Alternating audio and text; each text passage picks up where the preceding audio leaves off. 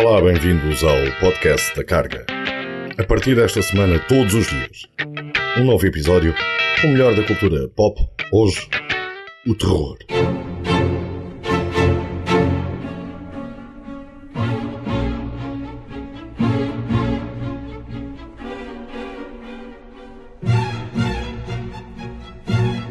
Ao que parece, a série Outlast vendeu 15 milhões de cópias.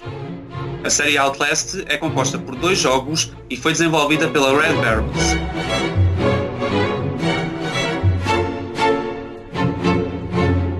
Para aqueles que sabem, Outlast é uma série conhecida de jogos de terror, desenvolvida pela empresa Red Barrels e que ficou conhecida por ser um dos jogos mais assustadores de sempre. O primeiro jogo passa-se num sanatório e segue a história de um jornalista que quer tentar revelar os segredos de um sanatório.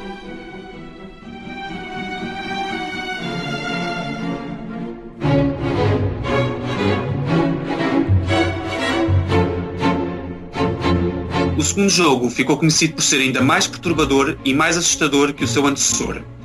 Esta história segue um, um casal de jornalistas. A mulher é raptada por um culto religioso de uma aldeia perdida nas montanhas do Arizona, nos Estados Unidos, e cabe agora ao marido encontrá-lo.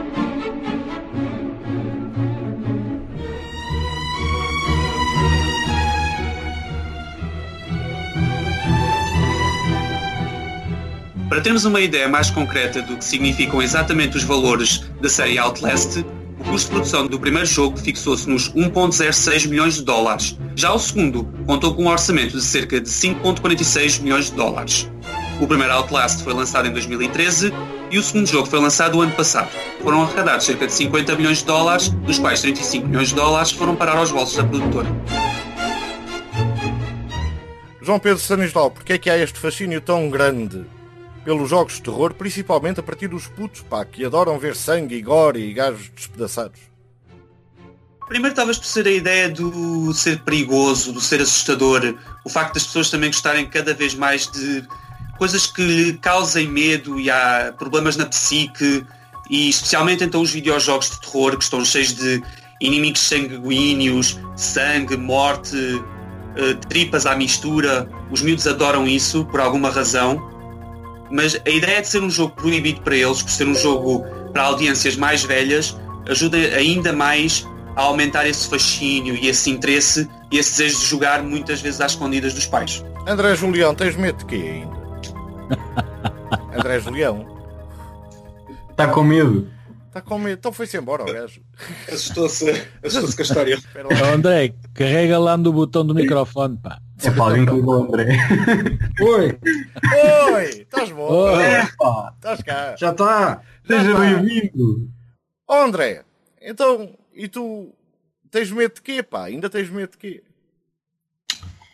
Ah, ora bem, eu ah, confesso que ah, tenho bastante medo da lagarta do pinheiro. É um. é um bicho perigosíssimo que ah, pode ah, dizimar ah, comunidades inteiras. Ah, Conhecem-se algumas dizimadas, por exemplo, um, consta que uh, na Sibéria uh, havia zonas densamente povoadas e que de um momento para o outro ficaram sem ninguém por causa da lagarta do Pinheiro. E aconteceu o mesmo noutras partes conhecidas da, da Terra, como, como no Alentejo, por exemplo. E, e, e até há quem diga que uh, no deserto do Sara também. Uh, e tu, gata, tens medo de quê? Em relação ao jogo, é assim, quando éramos putos, nós também jogávamos aos cowboys e aos índios. E não sei se se lembram que havia uns bonequinhos eh, de plástico da, de uma marca de Airflix eh, que tinha coleções eh, de todas eh, de todos os regimentos ou de todas as tropas que entraram na Segunda Guerra Mundial.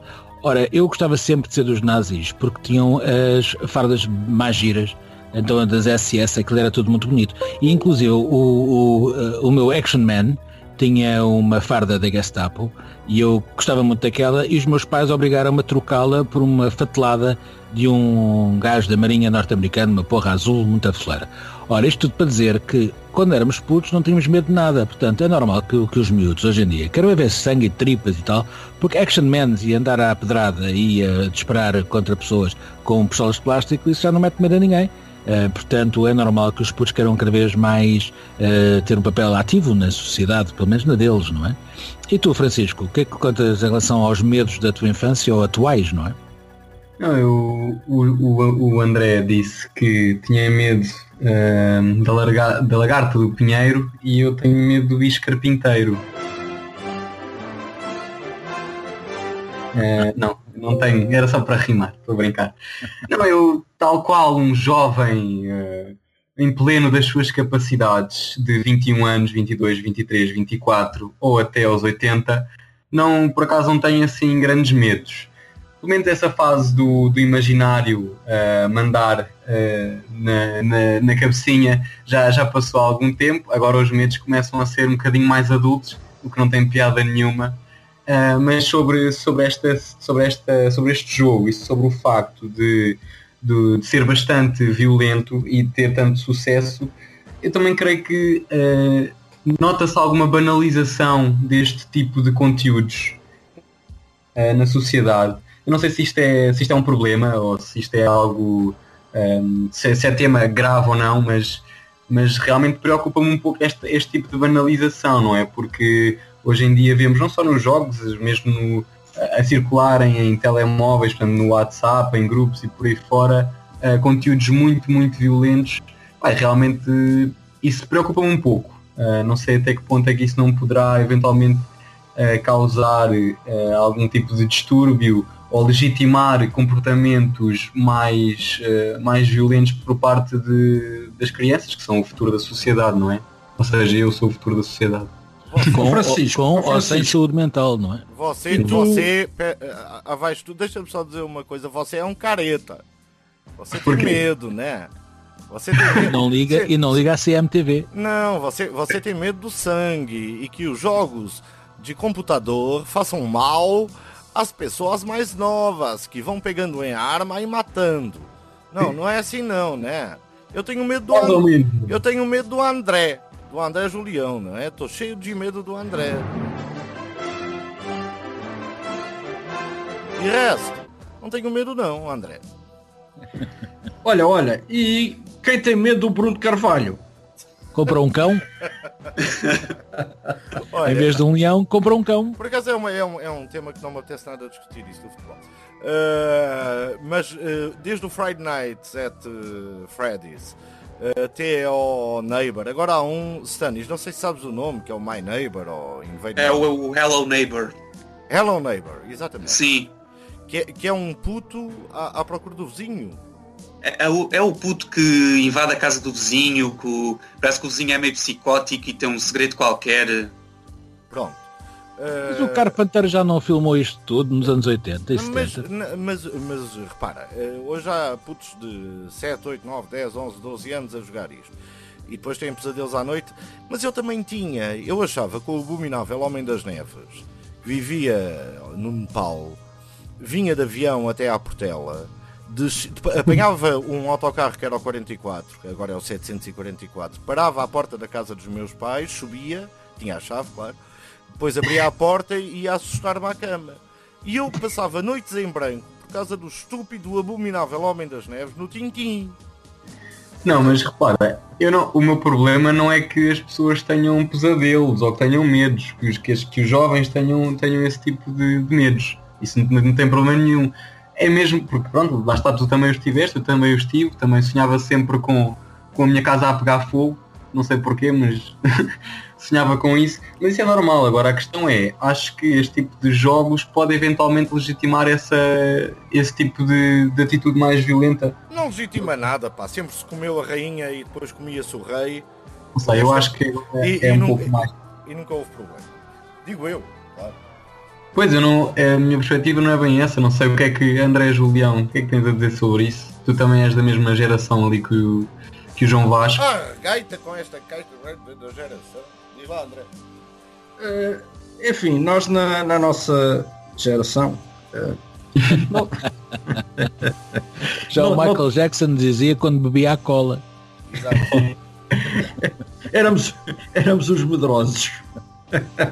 e por falar em Michael Jackson, ele tinha aquele videoclipe com uns homens que saíam do.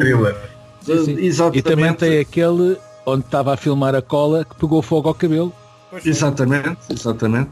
Além de meter medo o videoclipe, metia medo a música também. Portanto, era duplamente medonho. E o, Mas, e o gajo, o gajo metia medo, porque o gajo conseguiu, a partir de uma mancha no braço, fazer alastrar a mancha do ponto de vista cirúrgico. Foi uma coisa horrível. é extraordinário. Eu acho que é extraordinário. Pronto.